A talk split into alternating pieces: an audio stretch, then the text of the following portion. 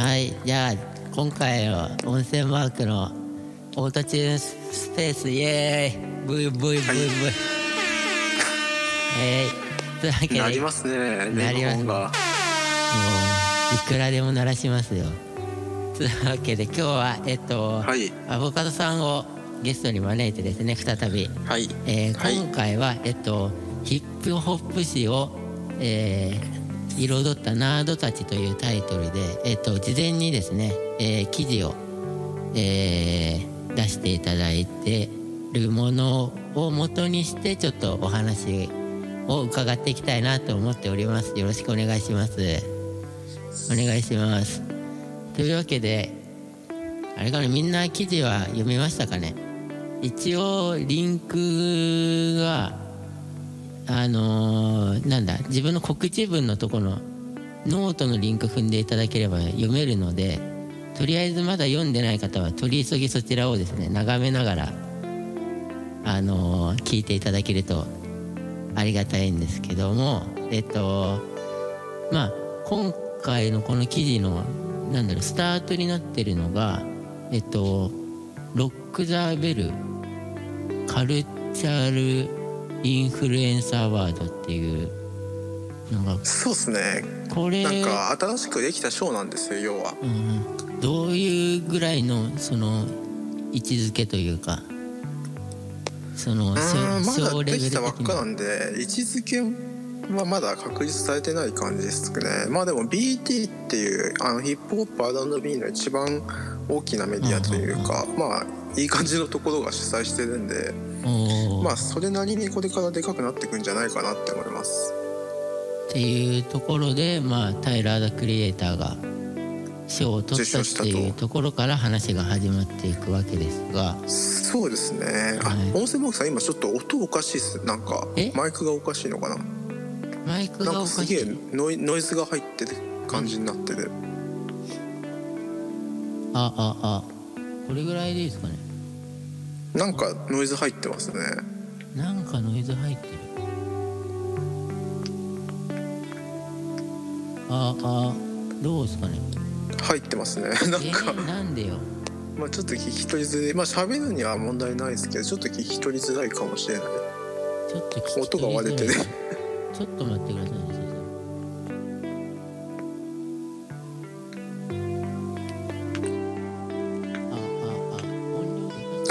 今大丈夫です。なんかちっちゃくなったな。なんかちっちゃいですね今。今度ちっちゃすぎます。こんなもんそうですね。あ今小さいし割れてる。最悪なやつですね今。小さいし割れてる。なんでだよ。ちょちょっとちょっと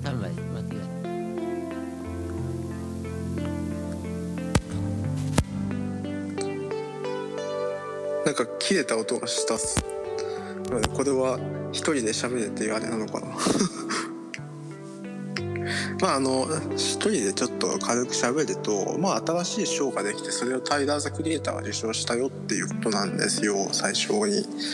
あのまあなんか選考基準がなんか革新的で影響力があってはすごいまあなんかなんだろう才能があるみたいな。まあなんつうんだろうな影響力があってヒップホップを前に進めるみたいなそういう基準でやってるんですよね。まあ、でそれでタイラー・ザ・クリエイターのアルバムが今年すごい良かったっていうのはまあ皆さんどうせ多分間違いなく聞いてない人なんて一人もいないと思うんですけど それとまあタイラー・ザ・クリエイターが新しい賞を受賞して、まあ、その審査基準とか的にタイラー・ザ・クリエイターが受賞するのがすごいちょうどいい感じだったんですよね。でまあタイラー・ザ・クリエまあ革新的でヒップホップを前に進めるっていうそういうところで、まあ、タイラー・ザ・クリエイターがその異端のように見えるけど実はあのこういうのには歴史があるんだよっていうそういう記事を出したっていうそんな感じですね。でえっとまず最初に話したの書いたのがえっと90年代初頭80年代後半から90年代初頭ぐらいの、えっといわゆるネイティブタンっていう人たちコレクティブの話を書きました。これはあのデラソウルアートライブコールドクエストジャングルブラザーズブラックシープチアリあと何言ったっけなクイーンラティファとかもいたかな。まあなんかその辺のなんだろう。まあなんか週なんかサンプリングの面白さを一歩進めたみたいな。でちょっと緩い感じの人たちですね。で、えっと、その当時のヒップホップシーンの流れ的には NWA とかが出てきてあとあ音声マークさんが来たけど声は相変わらずっすよ。声は相変わらずですか？そうっすね。なんか悪化したような気もしますね。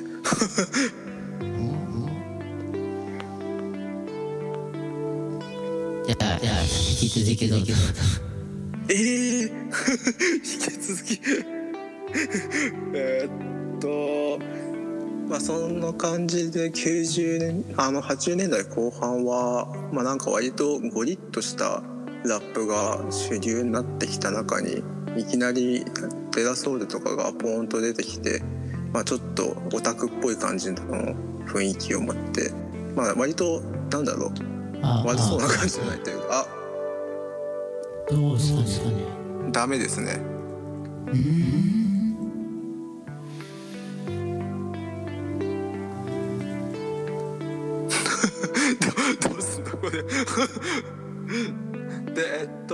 80であのデラソウルのファーストアルバムがえっとまあこの流れのすごい一番重要なんじゃないかっていうぐらい重要なアルバムなんですけどこれがサブスクにないんですよまだ。で近々サブスクに出るみたいな話もあるんですけどまだ出てなくて今回のプレイリストがもうしょっぱなかプレイリストも作ったんですけど今回結構しょっぱなからくじかれた感じ。個人的には嫌だったんですよね。なんていうか。でえっとまあねネイティブタンって結構人数がいっぱいいる人たちなんですけど、まあ、あの後々に影響を受けたアーティストとして名前が上がる機会が多いのが特出して多いのがアートライブコールドクエストで、えっと、特に Q ティップ、まあ、3人いるんですけどメンバーの Q ティップが特にえっと言及されることがとても多いですね。であとアルバコールドクエストは90年1990年にアルバムを出してるんですけど、まあ、このアルバムがサンプリングいろんなジャンルから引っ張ってきた結構いろんな質感の音が鳴ってるみたいなアルバムで、まあ、すごいいいすごいいいっていうかまあいいアルバムなんですけど それを聞いてあのネプチューンズのファレル・ウィリアムスがそれを聞いて音楽を始めたみたいな話もあってでまあそれが後々にいろいろ関わってくるんですね。でえっと1991年その翌年の1991年にスリあのあとアルコールドクエストのセカンドアルバム「ローエンドセオリー」っていうのが出るんですけどこれがあのジャズネタをうまく使ったアルバムでえっとジャズでロン・カーターのベースとかの生音も入れたりとかしててとまあかなりなんだろうな。結構いろんなもののひな形になったみたいな感じがあって。カニエ・ウエストとかあとあのあれ。なんだっけナイスワンダーとかがそのアルバムを聴いてすごいインスパイアされたって語っているような感じですね。でえっと「ローエンド・セオリー」はすごいアルバムいいアルバムなんですけどあのその次の次の93年に出た次の次の年の93年に出たサードアルバム「ミッドナイト・マドラーズ」っていうのがえっとまあジャズそのローエンド・セオリーの試みを通過しつつも通過してファーストの頃の取り組みをやったみたいなアルバムでこれがまたまあ超名盤で。えっと、特にあの「アワードツアー」って曲がすごい超名曲なんですけど、まあ、これいろんなところで後に引用される結構重要な曲になってます。でえっとまあネイティブタンだとまあこのぐらいがすごい重要な感じがありましてえっと西海岸ニューヨークのネイティブタンに対して西海岸 LA の方でえっとまあなんかネイティブタンっぽい人たちが続々と出てくるんですね。あのファーサイドとかあとフリースタイルフェローシップとかそういうのが出てくるんですけどでその中にブラックアイドピーズもこの辺から出てきた人たちでで後々にすごい重要な感じになるんですよ。で、えーっと西海岸方面はなんかこの先すごいいろいろあるんですけどえーっとあれ次何の話してたっけ？ちょっと今自分記事とか何も読まずに今喋ってるのでちょっと あれなんですけどえっとと何書いたっけ？次。えっとえっとカニエの話かな？次であファレルか。えーっとそれであのあとライブコードクエストを聞いて音楽を始めたファレル・ウィリアムスがえっとまあなんか機材オタクみたいな感じのチャド・ヒューゴと一緒にネプチューズっていうプロデューサーユニット組むんですけどその人たちが、えっと、90年代後半からまあいろいろめちゃくちゃヒットメーカーになっていくんですけど、えっと、ネプチューンズの作風ってサンプリングあんま使わなくて生のギターとか入れたりあと変なキーボードとか使ったりとかそういったことをしてなんかちょっとちょっと違った感じのでロックとかファンクとかの要素も取り入れたような感じの音楽をやってるんですけどまあなんだろうすごい変な曲なのにめちゃくちゃいい曲みたいなそういうのをすごい作る人たちで。でファレル・ウィリアムスが、えっと、ラッププロデュースだけじゃなくてラップと歌もできてですごいおしゃれでで PV もめちゃくちゃ出たがるみたいな感じの人でプロデューサーなのになんかラッパーより目立ってるみたいな時がしばしばあるみたいな人ですごい影響力がでかくなるんですけど。で、えっと、90年代あで2000年ぐらいに、えっと、JG がネプチューンズと組んだ曲「I Just Wanna Love You」っていう曲を出すんですけど、まあ、ここら辺から JG とネプチューンズの絡みがすごい増えていくんですね。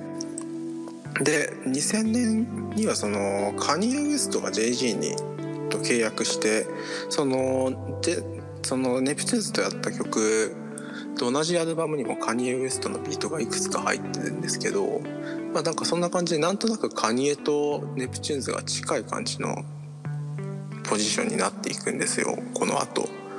でえっとで当時の JG のレーベルの人たちってカニエ以外はビーニー・シーゲットとかフリーウェイとかなんかすごい強そうなギャングストラッパーが多かったんです。ギャングストラッパーっていうかまあ寒い人たちが多かったんですけどカニエはその中で唯一なんかなんかネイティブタンみたいな感じの雰囲気を放ってる人でちょっと異彩を放ってる感じなんですけどうんオセンマークさん来ねえな。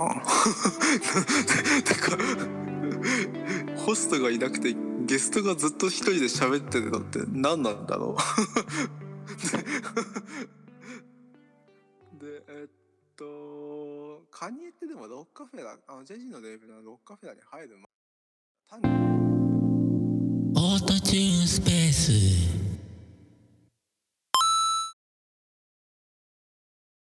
あああアボカドさん。アボカドさん。はい。ごめんなさい。声どうですか？あ聞こえます聞こえます。聞こえますか？OK です。あよかった。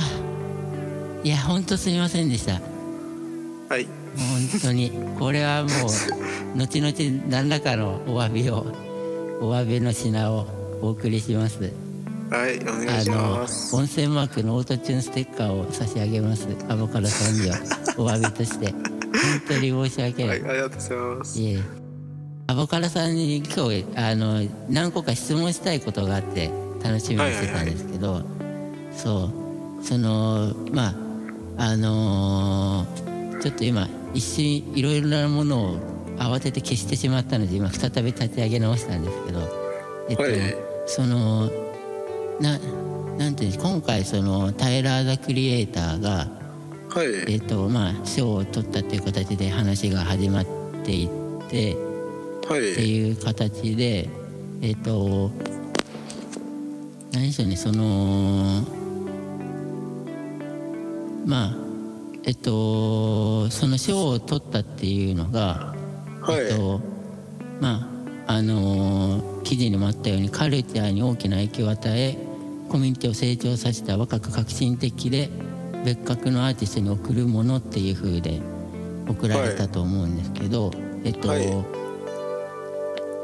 だからそういった意味でその何でしょうまずそのタイラー・ザ・クリエイターってはい。実際その何でしょうあのアメリまあざっくりとアメリカの方でどうどれぐらいこうすの層に受け入れられてるというかそのご自身でもそのタイラー・ザ・クリエイター自身もあの何でしょうなんかそのポップミュージシャンだっていう風な言葉もあったりとかする中でうん。そのなんか実際その何でしょうポップスとしてこう広く聞かれてるのか割とヒップホップの層に刺さってるのかというかそこら辺ちょっと気になったんですけど。ああそれはやっぱ時期によるんじゃないですかね。あまずあのタイダサクリエイターって一番最初はヒップホップ界隈じゃなくてインディーロック界隈で人気が出た人なんですよ。あはい。あのピッチフォークでなんか年間ベストに入ってあのフリーダイヤモンドで出したアルバムが年間ベスト入ってそこからわーっとんモンドフィーチャーがブレイクしてでその後ヒップホップシーンでも結構めちゃくちゃな衝撃を持って受け入れられたみたいなそんな感じの流れがあって。でえっと何でしたっけ？あの山下達郎さんが入ったやつ。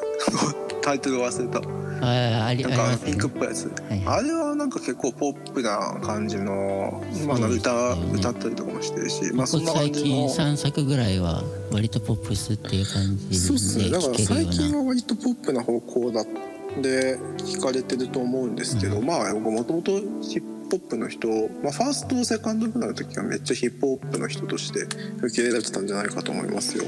うんなるほど。であのタイラー・ザ・クリオッドフィーチャーの人たちもあのあれホジービーツとかドモジェネシスとかアールスウェットシャツとかなんかすごいゴリゴリの西海岸っぽい感じの人たちがいっぱいいるのでやっぱラップファンには受けてるんじゃないですかね。うーん。なるほど。ラップファンに受けてるっていう感じ。そうっすねやっぱり、うん。あのタイラー・ザ・クリエイター最近はだいぶ丸くなりましたけど初期の頃とかはまあ結構ホダコアラップみたいな感じでも聞かれてて。そうですよゴキブリを食べられたりされてましたもんね。そうっすね。人肉食ってたし曲では、うん。まあ、あのブラザリー・チャングっていうホラーコアラッパーがいるんですけどそれと比較されたりとかもしてましたね。あへー。昔は。っていうとこから始まって。なるほど。そのまあっていうだから最初はじゃあ何でしょうそのもともとはじゃああのヒップホップのコミュニティで受けたというよりはインディーロックの層でから受けたっていう感じ。そうですね。そんな感じだったと思います。まあでもそのもともとやってることってヒップホップですよね。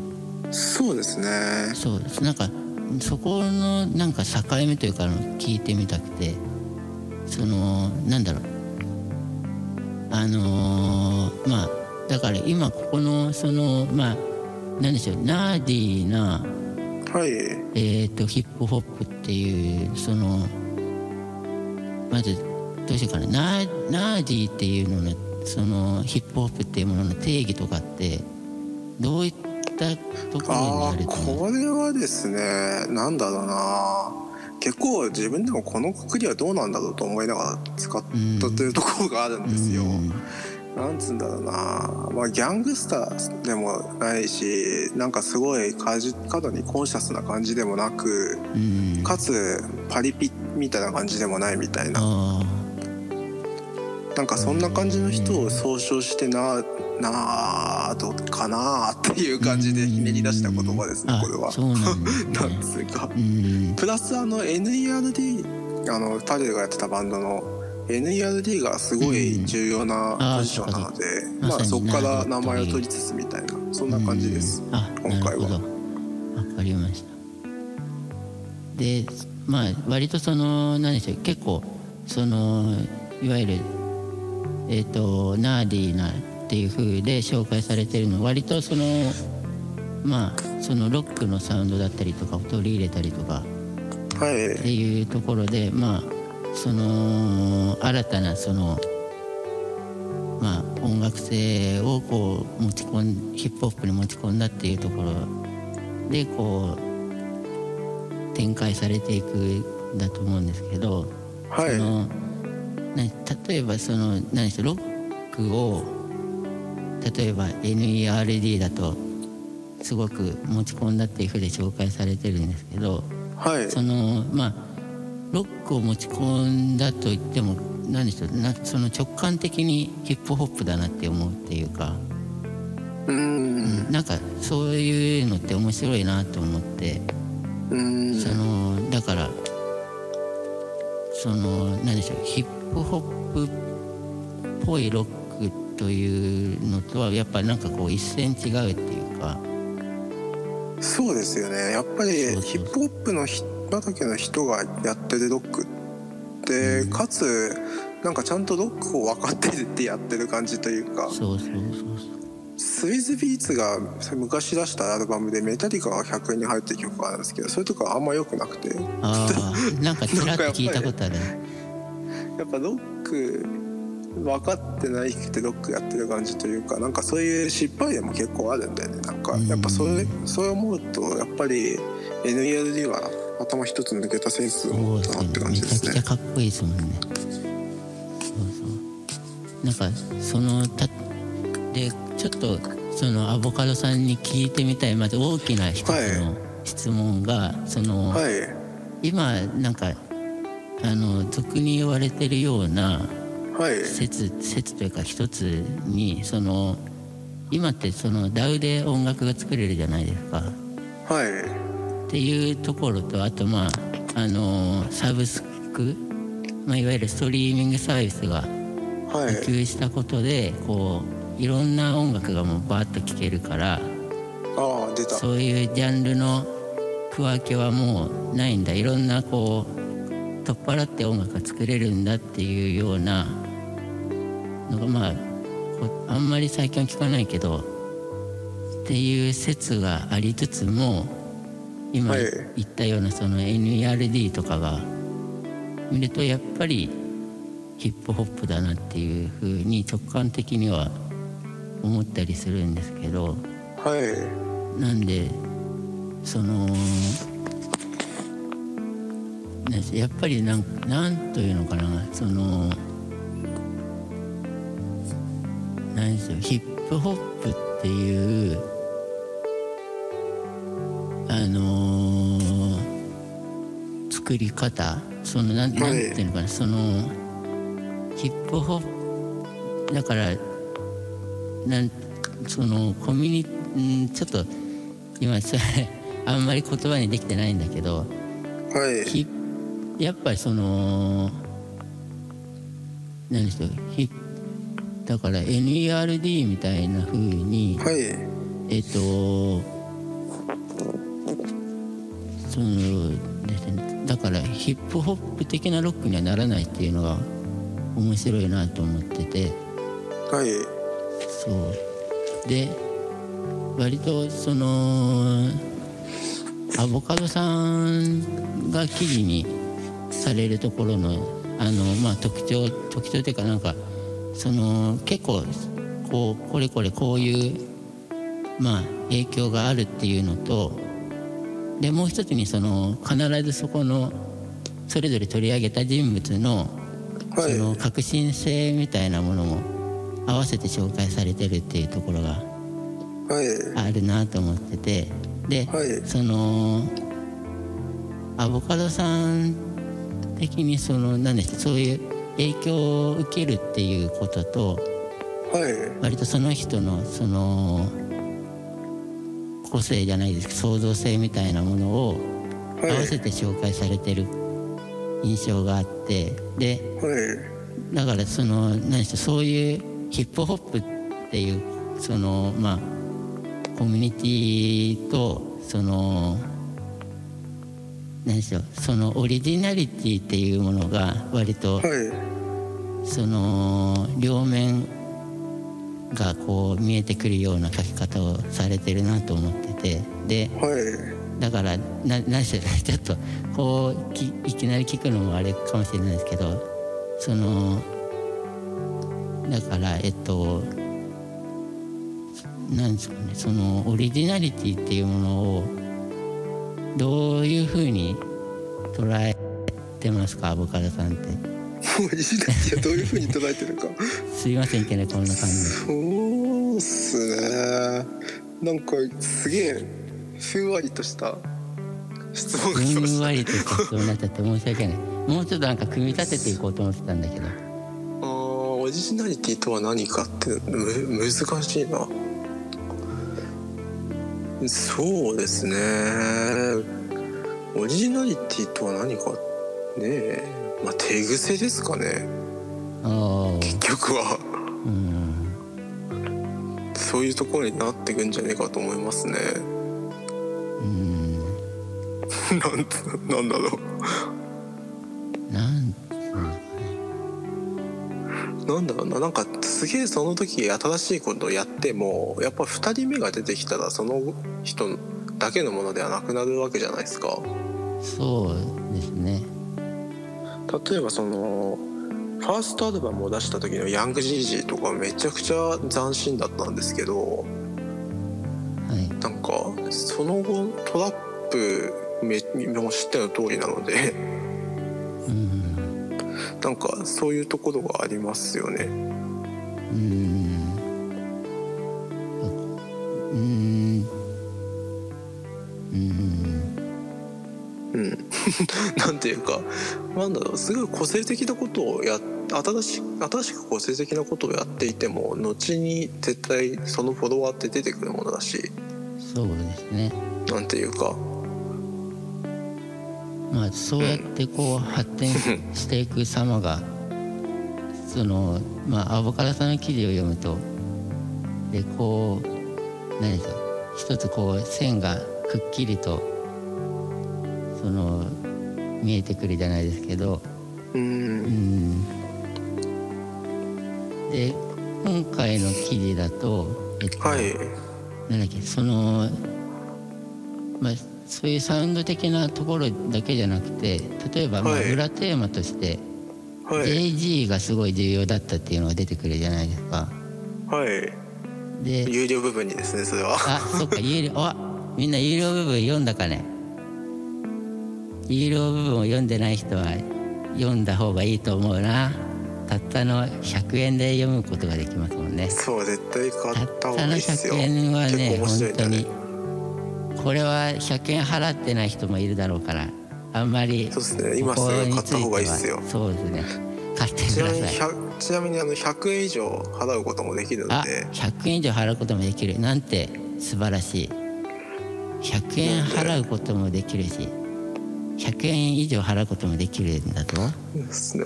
みんなちなみにあの自分昨日3000円ぐらい使っとか5000円ぐらい使ったような気がするのあでそのぐらい払ってくれると嬉しいですね。そうですね。僕も今日ちょっと3000円失ったのでひょんなことから。そうですか。そ それの元を取るあれは全くないけど。うん。そうですよね。ないっすよね。まあ温泉マークさんに3000円を入れたい人はあのバンドキャンプでなんか待機の人でも買ってやればいいんじゃないですかね。あれか投げ銭なんで3000円って押してパッてやったらは払っていただけるので。まあそれはさておきえっと、はい。というまあ何でしえっとっていうところで、まあ、ネプチューンがありえっとなんかあんまり何でしょう、はい。そこら辺までは自分でも知ってるぞっていうところで読めたんですけど、はい。そのまあリンキンパークらへんからですよねちょっと知らないぞってなってきたのが マイク・シノダのヒップホッププロジェクト。はい。フォーマイナー。トみみんなこれねこれあのクソほど売れたんですよ。えー、めっちゃくちゃ売れてますよ多分。マジですか。全然知らなかったな。すね「Where Do You Go」って曲はもうめっちゃかかりまくってて。えー、まあすごい売れた曲っすね。あれは。2005年を代表する曲ぐらいまでいっていいんじゃないかっていうぐらい売れたと思いますよ、あこれは。そうなんですね。じゃあもうみんな聞いてたんですかこれ？多分聞いてたんじゃないですかね。MTV のなんかトップ40みたいなのにもすごいやたらよく見た覚えあるし。えでえそうそうすごい売れたんですよ。であのリンキンパークってそもそもあのこのちょっと前からヒップホップ側に歩み寄ってたところがあってー、うんあのなんかリミックスアルバムでアルケミストとかの西海岸アングラ畑の人たちをいっぱい起用してたりとかそう。あと JG とマッシュアップでアルバム出したりとかそういうこともあったんですよ。あなんかでなんかありましたね。JG がなんかラップの設定みたいなやつ。そうそうそうなんですよ。でそういうのあったんでなんかその流れであのフォートマイナーのアルバムを位置づけるとすごいしっくりくるんですよね。その西海岸アングラ畑の人スタイルズ・オブ・ビヨンドとか起用しつつそのエグゼクティブプロデューサーが JAY-Z で、うん。まあ、なんか JG がうまいことヒヒップホップにまとめヒップホップ文脈を与えたみたいなところがあるのかもしれないですね。で、あとなちょっと読み方がわからないですけど、はい、ルールーペあルーペ・フィアスコ。フィアスコ。ルーのルーペフィアスコフードリキュール。リリあまあいやリカーです。フードリカーっていうリカリアルバムが。カはい。にも、えっと参加してると。そうなんですよ。これうんルーペ・フィアスコはもうなんか超大型新人みたいな感じで、えー、こいつが出てきた時は本当にこっからヒップホップ変わっていくんだぞっていう空気がすごいあったんですよね、えー。なんだ。かい 今となってはなんかすっかり忘れ去られた人になってますけどめちゃくちゃ重要な人だと思います。でこの人シカゴの人なんですけどあのシカゴってあの今でこそチャンスラッパーカニエみたいなそういうイメージあると思うんですけどそうですね。あのシカゴ同じシカゴでも結構地域によって音楽性が違うんですよ。おシカゴの中でも。はい、あのシカゴあのカニエ・ウエストとかコモンが出てきたのはサウスサイドシカゴで、あまあ、サウスサイドシカゴはああいうのが結構人気あるんですけどあうん。あのルーペ・フィアスカはウエストサイドシカゴの出身なんですね。うんでウエストサイドシカゴのラッパーっていうとトゥイスタとかドゥー・ア・ライとかチルドレン・オブ・ゲットとかそういういわゆるギャングスタラップの聖地みたいなところなんですよシカゴの中での。うんあの本当になんかそのサウンド的にも結構テキサスのヒップホップとか西海岸ヒップホップの影響が強い感じの G ファンクにすごい速いラップを乗せるみたいな感じのが主流なんですよね。で、はい。ルーペ・フィアスコはだからそのシーンからなんか出てきたそのなんかナードなラッパーっていうことで今でいうケントリック・ラマーみたいな感じのキャラクターがちょっとあったかもしれないですね。うん。なんなんかそういうはい。シカゴのやべえところから出てきたなんかコンコンシャスラッパーまではいかないけどまあギャングスタラップじゃないラッパーっていうのでうんそういう面白さもあったですね当時は。うん。そうなんですね。全然そうですね。僕ぐらいのとこだとあんまりあの全然知らない名前でしたね。あレペフィアスコがからですよかね。まあそうっすよね。うんでえはいっと、まあこのレペフィアスコのそのファーストアルバムにもそのマイク・シノダ以外にもカニエも参加してるしうんネプチューンズも参加してるし。はいはい。なんかもうこの文脈のオールスターみたいな感じなんですよ。あででなんかそのだからそのカニエ・ファレルに続いてようやくその3人目が現れたみたいなそんな感じのところもあってでレペフィアスコがめちゃくちゃ人気が出たから結構、うんここからそのヒップホップシーンにそういうナーディーなキャラクターのラッパーが続々と出てくるんですね。ああやっぱりフォロワーがそこから。そうっすね、うん結構そのクールキッズっていうやつらがいるんですけど、はいこの人たちのインタビューでそのルペフィアスコが出てきたからその黒人ラッパーがその同じことをしなくても大丈夫っていうのが分かって勇気が出たみたいな、そういうことを言ったりするんですよ。うーん。なんかだからそのオルタナティブって言葉自分あんま好きじゃないですけど、まあなんかそのオルタナティブなことやっても大丈夫っていううん。ような感じになったというか、なるほど。そういうのに道が開けたところがあったみたいですね。うーんで今出た「Kidz in the Hall」あ Kidz in the Hall Kidz Kidz in the Hall Kidz in the Hall はここら辺もあんまり聞き覚えがないなとああそうっすよね、この辺はねあの、まあ、一番最初に言ったのはクールキッズなんですけどはい。さっきも言った。クールキッズはえっと、まあ、記事にも書いたんですけど、まあ、80年代ヒップホップをその新しい感覚でやるみたいなそんな感じの人たちで。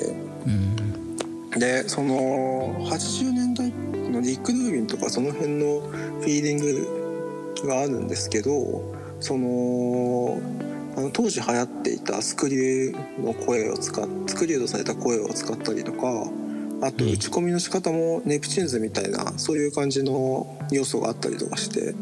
でラップも緩い感じで明らかに80年代にはないラップスタイル。そんな感じのうん。なんか古さと新しさが共存してるみたいな感じのスタイルでえー。めちゃくちゃせんであのプロモーションも単純にミュージックビデオで作るみたいなんじゃなくてなんかゲームと対ゲームの曲に使われたりとかそういうなんか新しいプロモーションの仕方でもう話題になってうん。まあなんか俗に言う新世代ラッパー代表みたいな感じのだったんですね。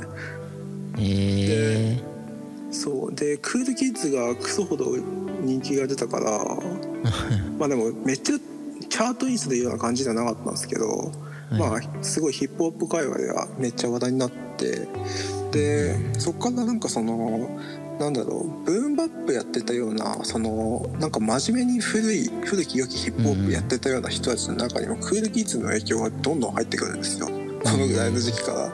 あでその中の一人がキッズイン一組がキッズ・イン・ザ・ホールでキッズ・イン・ザ・ホールはもともとジャスト・ブレイズにフックアップされた、まあ、なんかカニエをよりなんかうん。進歩ない感じにした感じなんですけど、口の悪さ超超 嫌な言いうん。方より90年代ヒップホップへのはい。なんか愛が強く出たカニエみたいな感じの音楽性の人たちなんですけど、はいはいはいまあそれも明らかにキッズあのクールキッズの影響を受けてなんか、うん。ネプチューンズみたいな音使い始めたりとか するんですよ。なるほどなるほどでこの辺がすごいどんどん新しい人たちが出てきてそれがあの、ヒップスターラップっていうクソ雑ムーブメントにつながっていくんです争ね、奪ムーブメントなんですねやっぱり。そうなんですよ。超雑。みんみんなキレてるみたいな。俺ヒップスターラップじゃねえよってみんな言ってるみたいな感じ。あいやそう誰も気に入ってないんだその言葉を誰も気に入ってない、そう誰も気に入ってない。まあ、それもあって廃れていった言葉るんですねまあそりゃ廃れるよなっていう感じもありますけど。そうなんですよね。でもこのなんかその雑な感じが逆に良かったところもあってその新しいことやってる人たちがそのなんか個人の個性じゃなくてうん。そのある程度のムーブメントとして受け入れられてたってのはすごい良かったことだと思いあますねあそっかそっか。そういうムーブメントのなくくりに入れられることで初めて聞かれるっていう面もあっそうそういうのもあったと思うので。うん。なるほど。悪い面だけではなかった。そうですね。でヒップスターラップって本当になんか超雑でなんか本当いろんな人いたんですよね。それがエレクトロ取り入れてた人とか。うん。じゃあ音楽性的にはかなりバラバラだったんですね。そうっすねやっぱ Kidz in the Hall なんかはやっぱりそのブーンバップを真面目にやっているっていうのが根っこにある人たちだし、うん。 Cool Kids は80年代ヒップホップの新しいセンスでやるみたいなうん。感じだし、キッドカリーとかも最初ヒあの hipster rap として出てきたんですけどキッドカリーはエレクトロとかインディーロックを取り入れるみたいなとうん。ころがあって。で B.O.B はカントリーとかもやってるみたいな。まあなんかうんでチャールズ・ハミルトンはまあ普通にサンプリングの文部をやってる人だしみたいな、全ほんとバラバラバラバラでしたそうねですね。まあそれはまあそういう何でしょうあまりにも曖昧すぎた定義もありヒップスターラップっていう定義ではまああんまり続かなかったという。そうっすねあとヒップスターラップの代表的アーティストがみんな結構ミスるんですよね。なん何らかの書いてあでりましたね記事にも。そうなんですよメディア契は約打ち切られやっぱそのやっぱ人と違うことやってる若いやつだから多分尖ってたんでしょうね性格的に。おうた多分なんか。そう。まあ尖ってそうな雰囲気が大体なんかレーベルと揉めてなんか出せなかったみたいなそういうエピソードが多いんですよ。うーんっていうのもあってちょっとしぼんでいったっていうのがまあ中盤らへんの記事で。ですごい意外だったのがトラビス・スコットの、ちょっと音源も聞きましたけど今とだいぶ違う。あれ黒歴史っすよね。うーん。まあまあぶっちゃけあんまりうんなんかよくよくないっつうか、あうん。てか正直言ってクラスメイツっていうクルー名もクソだほいし。ねえちょっと。あんまりクラスクラススメイツって。ちょっとちょっとマジかよって思うんですよね。ってな垢抜けたね。まあうまくうまいことやったなって感じですよねそうですね。でもそのヒその最初のミックステープ「オールファラオ」にはそのヒップスターラップの時に出てきたセオフィラス・ロンドンとワーレーが参加してるんですよ、うん。なんかやっぱその辺になんか一応残、うん。名残があるんだなって感じはありますよね。うん。ちゃんとそこは残ってうん。クラスメイツってね。やばいっすよクラスメイツ。そうないやいや全然いいんだけど全然いい別にいいけどねえまあ今の感じを思うと黒歴史で すよねまあそっとしてあげた方がいいあんまりいじらない方がい。いそうっす。超面白い。っていう時代もトラビスにもあったと。そうっすね。でえっ、となんだっけそうだ。あとマシーンドラムも意外でしたね。はいはいはい。あすそうなんですよ。最近なんかその紹介してもらって聞いた音源と考えるとだいぶ違うような。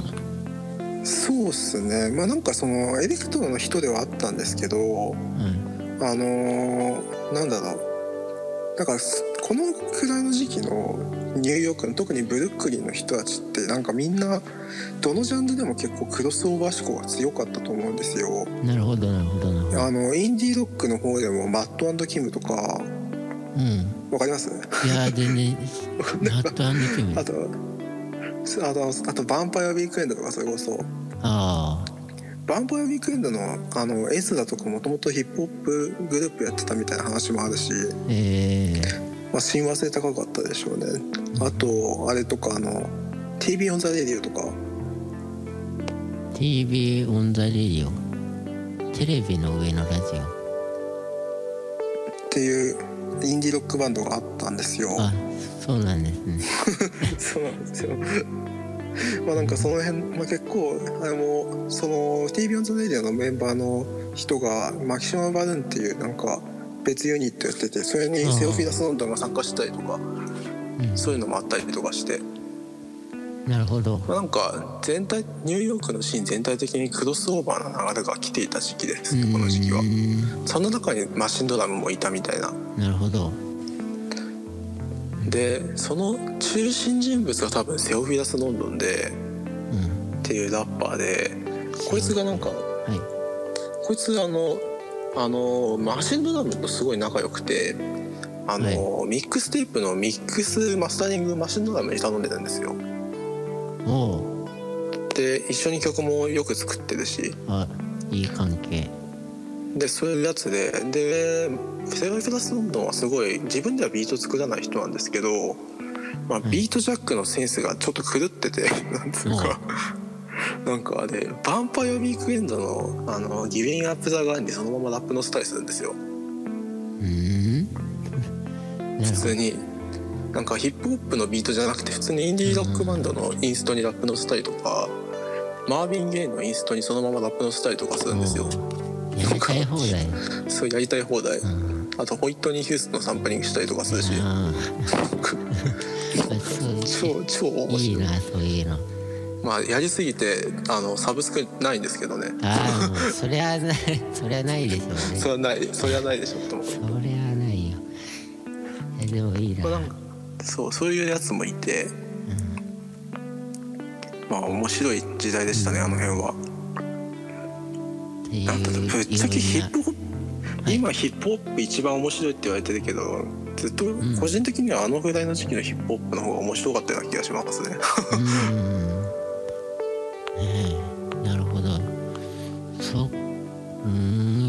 その時代を経験してないからな。羨ましいな。結構じゃあそこら辺ですごくまあ盛んにというかごちゃごちゃクロスオーバーがいろんなものがもう乱立し放題な時代が、まあ、ヒップホップスターラップというふうに、まあ、大きくくくられていた時代があったとそうですね。感じのまとめです乱立し放題でね。もうなんかまあ結構ひどいくくりではあったけどあの時期はすごいよく重要な時期だったような気がしますね今思うと。うん。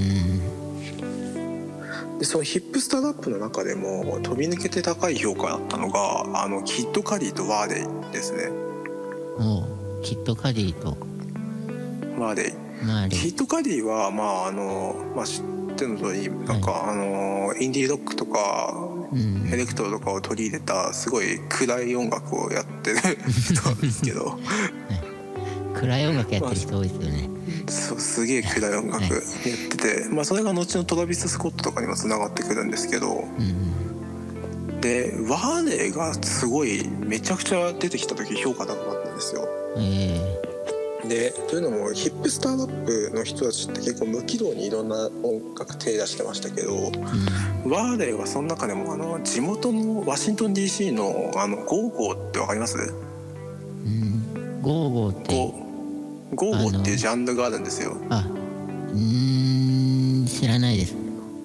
あのまあなんかラテンパーカッション使ったチャカポコしたあ感じでで跳ねたリズムでコールレスポンスを使うボーカルでよく使うみたいなそんなジャンルなんですけどまあなんかなんだろうラまあ大雑把に言うとラテンパーカッション使ったファンクみたいな感じで 聞くといいのかな。うん。なんつうか。でもちょっとこれ言うと厳密に言うと違うから多分一部の人から怒られるけど。なるほど。なんかそんな感じなんですけど、まあワーデーはそのゴーゴーにラップ乗せてたんですよね。そのうん。でだからその無軌道に音楽いろんな音楽やってるやつの中でもちゃんと自分の地元をレペゼンしてるっていうのですごいヒップホップマニアの心をつかみつつでラップの実力もすごい一人だけやたら高かったみたいなのがあってでめちゃくちゃ評価が高かったんですよ。うん。でこいつあのマーク・ドンソンに気に入られてマーク・ドンソンのレーベルと契約するんですね。でファーストアルバムで100円先行シングルにレディー・ガガをぶち込んだりとかしてて。レディー・ガガを？そう。レディー・ガガ100円の曲とか出してて。でなんつうか。まあなんかすごいめちゃくちゃ大型新人の待望デビューアルバムみたいな感じだったんですけどこれが売れなかったんですよ。ありゃあ。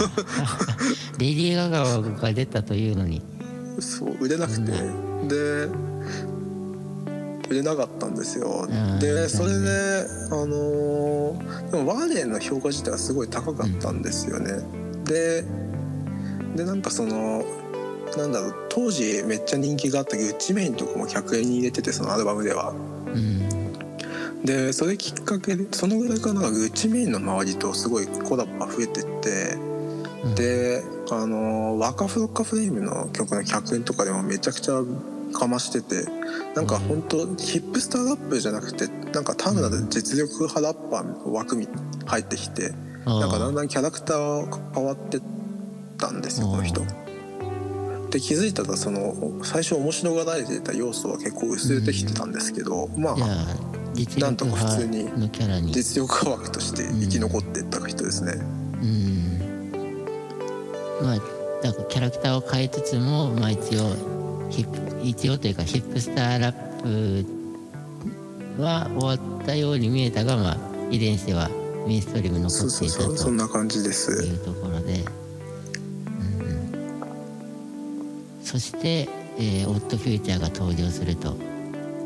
2011年。そうですね。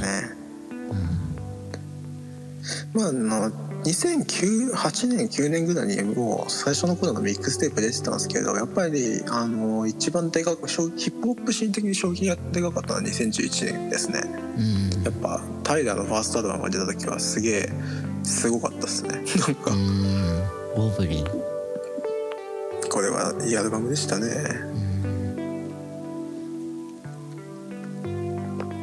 ボブリンは家にありますね CD が。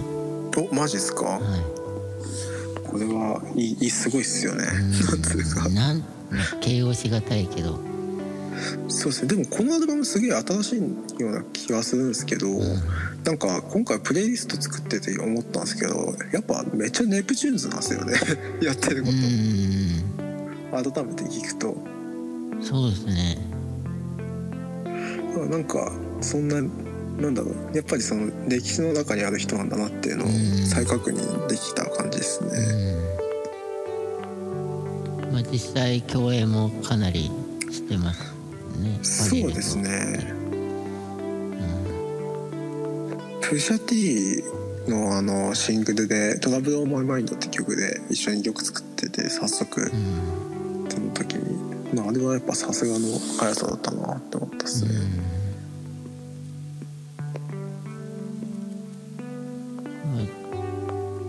で結構オットフューチャー始まりって感じですか？そのコレクティブ注目っていうのは。あーなんかそんなところはあったかもしれないっすね。でもまあ遡ればネイティブタウンはコレクティブなんですけど。あそうか。まあでもなんだろう。オッドフューチャーぐらいからそのなんかスタッフもメンバーに入れるんだよみたいな。うん。そういう感じのコレクデカめのコレクティブが目立ち始めたのはやっぱりオッドフューチャーかっていうのは絶対あると思います。うん。スタッフとか DJ とかも存在感がやったらでかいのは。うん。いいなそういうのも入って。ですね。なんかあのーオッドフューチャー後に出てきたコレクティブだとプロエラとかうん。あとまあブロックハンプトンとか分かりやすく言うと。そうですね。ブラック分かりやすいところだと、はいまあブロックハンプトンの前身のアリス・シンス・フォーエバーとかもいいコレクティブだったんですけどね。うん。でもあれなんですよ。アリス・シンス・フォーエバーでしたっけがはい。えっとブロックハンプトンに発展したんですよね。ちょっとなんかそね。そこら辺の事情は知らないんですけど。そうっすね。あなんかまああの最初のコレクティブもすごい良かったっすよえなんかそんなにめっちゃ話題になったわけじゃないけどーうん、なんか一部のマニアは聞いてるみたいな感あじでしたね。それぐらいの感じだったんですねそうっすね。まあ売れたのは Brockhampton ですけど。 Brockhampton からですけど。うん。あとあの NRK っていうコレクティブとか。NRK Nobody Really Knows ね。結構ひあれだったんですか？ Odd Future ポケットモンスター Odd Future NRK みたいな。いやそこまではいかないでそこまではすけどあ そこまではやいかない。そこまではいかないですけどまあなんかまあなんだろうな。なんかいろんな大人数でやるっていうのは結構注目を集めてた感じはありますね、あとレイレイあのオッドフィーチャーと比較するのはレイダークダの方がいいかもしれないですね。レイダークだレイダークダンっていうスペースゴーストパーあのマイアミのスペースゴーストパークを中心としたコレクティブでうんうんあのデンゼル・カリーとかもそっから出てきたんですけど。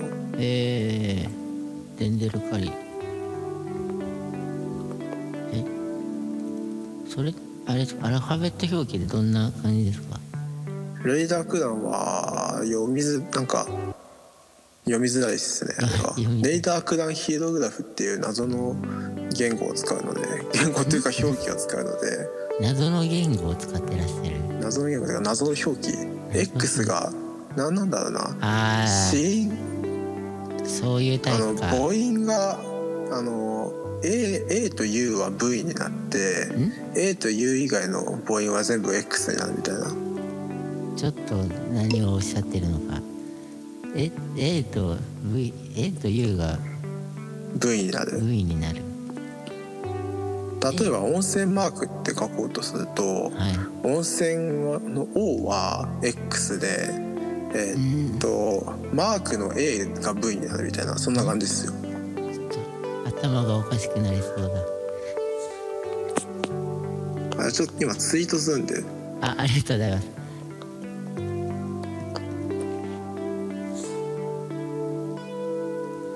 温泉マークってレーダークランフィエログラフで書くとこうなるんですよ今ツイートしました。はいはい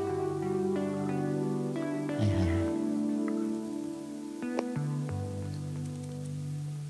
い。あれどこだ？バカださん。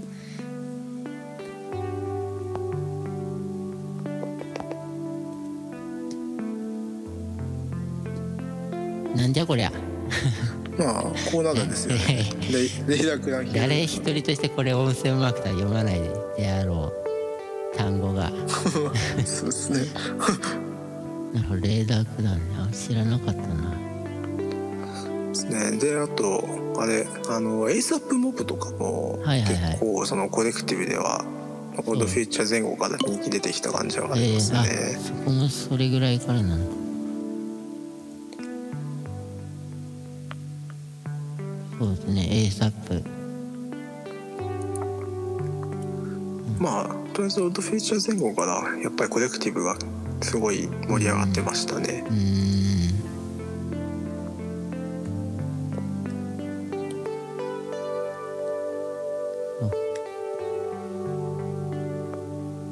そしてえっともう今結構記事の最終版ぐらいまで話が進んでますがはい。えっとまでまとめに入るわけですね。えっとテタイラー・ザ・クリエイターの受賞のスピーチにえっと Q ティップとこのこれアンアンドレアンドレス・えーとサーザンと。あそれスリーサウザンドネプチアンドレューン3000アンドレ3000です。もう絶対アンドレ3000って呼んじゃうんで。まあいいんじゃないですか。いやいいっすね。アンドレ3000もやっぱり重要なラッパーですよね、なんか結構ギャングストラップみたいなところもあったので今回の文脈ではスルーしたんですけどはい。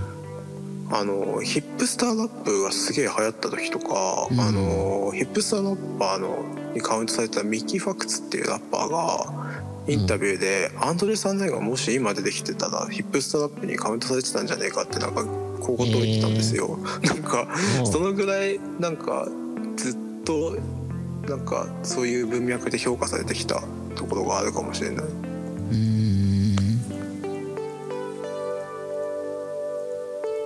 そういうのもあり。うん。まあで、えっと、まとめに入るとストリートからとまあナードが共に試行錯誤を繰り返した現在のシーンがあると。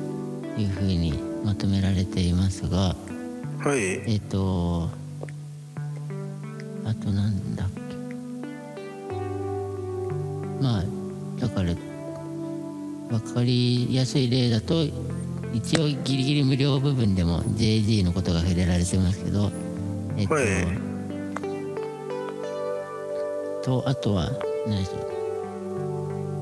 うまさにそのタイラーズ・クリエイターの最新作。はい。めちゃくちゃ すごい大きな声で煽り続けてた DJ ドラマ。ああ。超うるせえっす DJ ドラマ抜きで出してほしい。すごい。あなんならちょっとタイラー・ザ・クリエイターより目立ってたとこないですか？ああで。すね。いや本当自分もその2005年2000年代前半から2000年代後2010年代前半のそのミックステープ全盛期で DJ ドラマがすげえ出てくるのが嫌で嫌でしょう。がなかったまあ。まあね。超超うるせえんですよあうるさい。うるさいですよね。そう毎回 DJ ドラマ抜きで出ねえかなって思ってたんで、まさかここに来て階段がくれたのがね DJ ドラマが出てくるとはって感じですよね。アルバムとして出た作品で。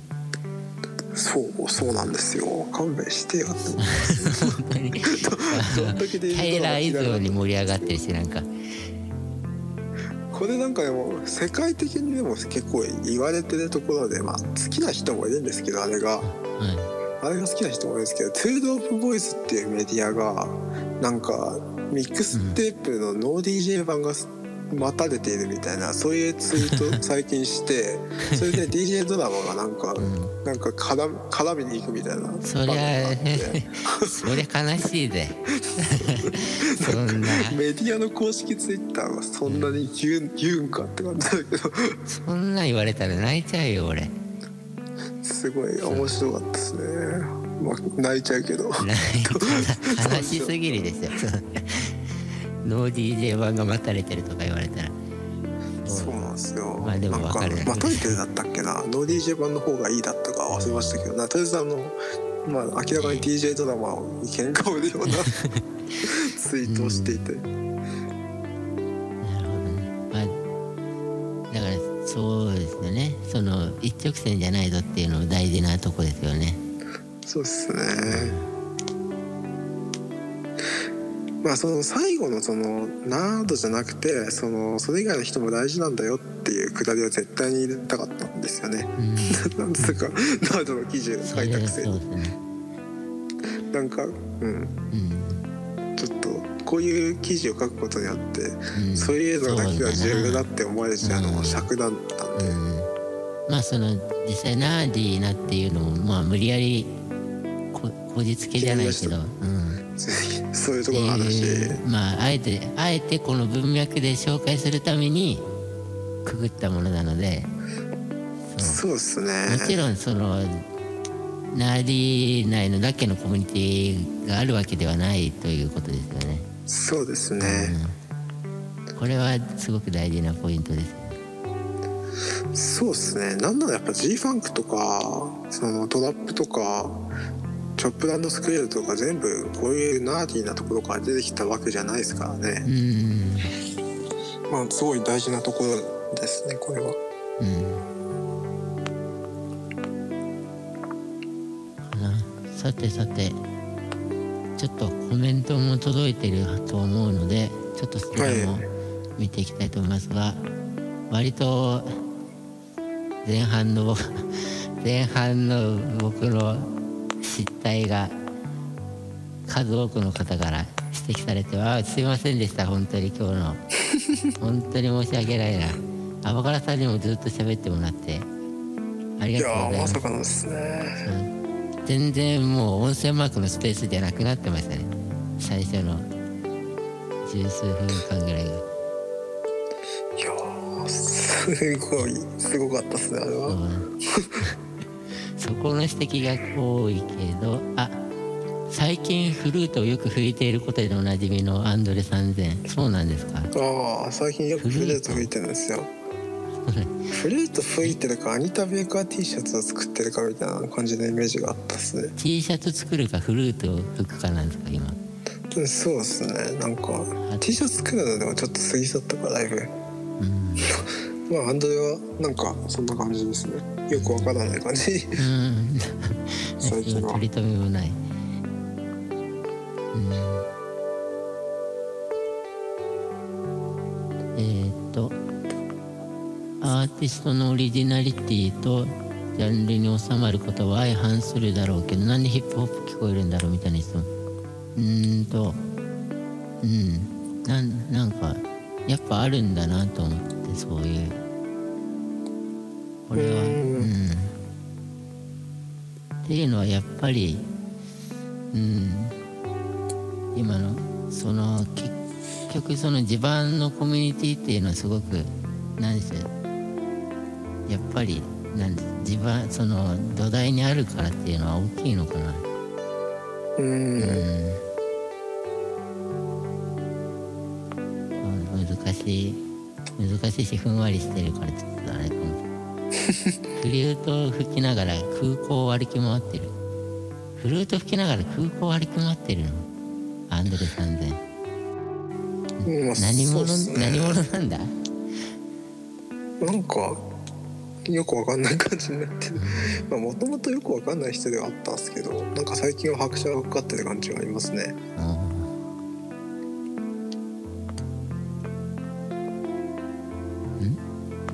テレビの上のラジオじゃないんだ。ラジオの上のテレビ。テレビオンザレディオ。あラジオの上のテレビか。テレビオンザレディ TV TV オン TV オンジリん？ちょっともういいや。発音のことは気にしないでほしいな。えーっ、となるほど。マシンドラム。昔はピューフーズ73オプレフューズねプレフューズ73テレフュージュ7すべての読み仮名がダダブリとかああいうのと同じ枠で聞いてた。うん。まあなんかそんなところはありますね。えなんかそういう評価でしたよね。プレフューズフォロワーみたいな感じだったと思います。ーうん。マシンドラムの受け入れられ方はそその人たちはあれどういう方々ですか？トリップホップとかそっち系ですね。あまあなんだろうヒップホップ文脈ではないです少なくとも。エレクトロニカとかそういう系の文脈の人、ああ。あそっか。まあそこで評価されてたそうですね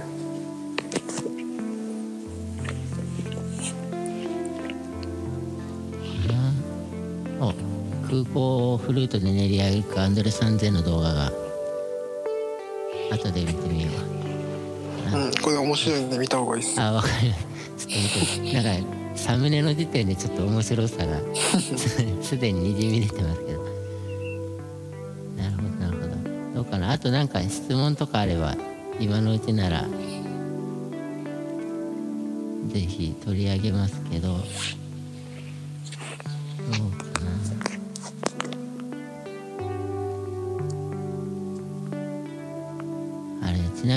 最初声割れてたの。はい。全く知らないうちにあのメガフォンのエフェクトがかかってます。何それ？全くボタンを押してないのに。なんでメガフォンの音が必然的になっておりました。最初のうち。すごいな。そんなことあるんか。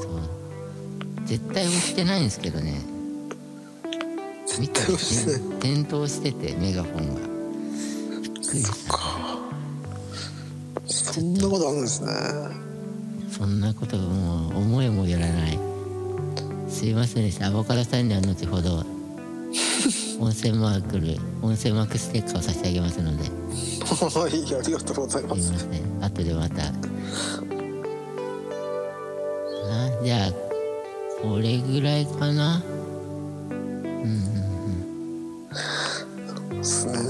あで今回すごい一番あの記事の骨格にしたのが、あのヒップスターラップの話なんですよ。はい。あのななんつうかタイラーの話から始めてるけどぶっちゃけヒップスターラップの話をうん。書きたかったっていうのはすごいでかくあったので、そうなんですね。動機としては。うんなんでヒップスターラップ周りのことはすごいチェックしてほしいですね。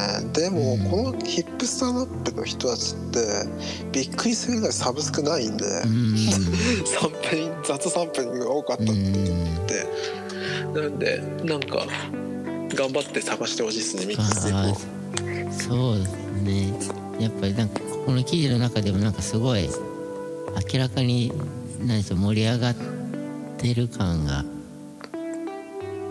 ね気になるねプそうっすね。すごいすごい良かった。いいうん熱いムーブメントだったんでまあ3ピリオドもあったけど。こう掘り下げると面白いのがいっぱい出てきそうな感じが。そうですね。ね。それこそそのあのレイジの記事でも書いてたんですけどやっぱはい。あの、ヒップホップとエレクトロの接近っていうところでも、やっぱりヒップスターラップっていうのはでかかったと思いますよ、うーんすごいクロスオーバー時代にクロスオーバー時代っていうのだからあのー、なんだろう。本当ミッキー・ファクツってラッパーはさっきか何回か名前出してミッキー・ファクツとかはあの、はい。ダフトパンクにそのままアップロードしたりとかしてたんで、ああそのまま？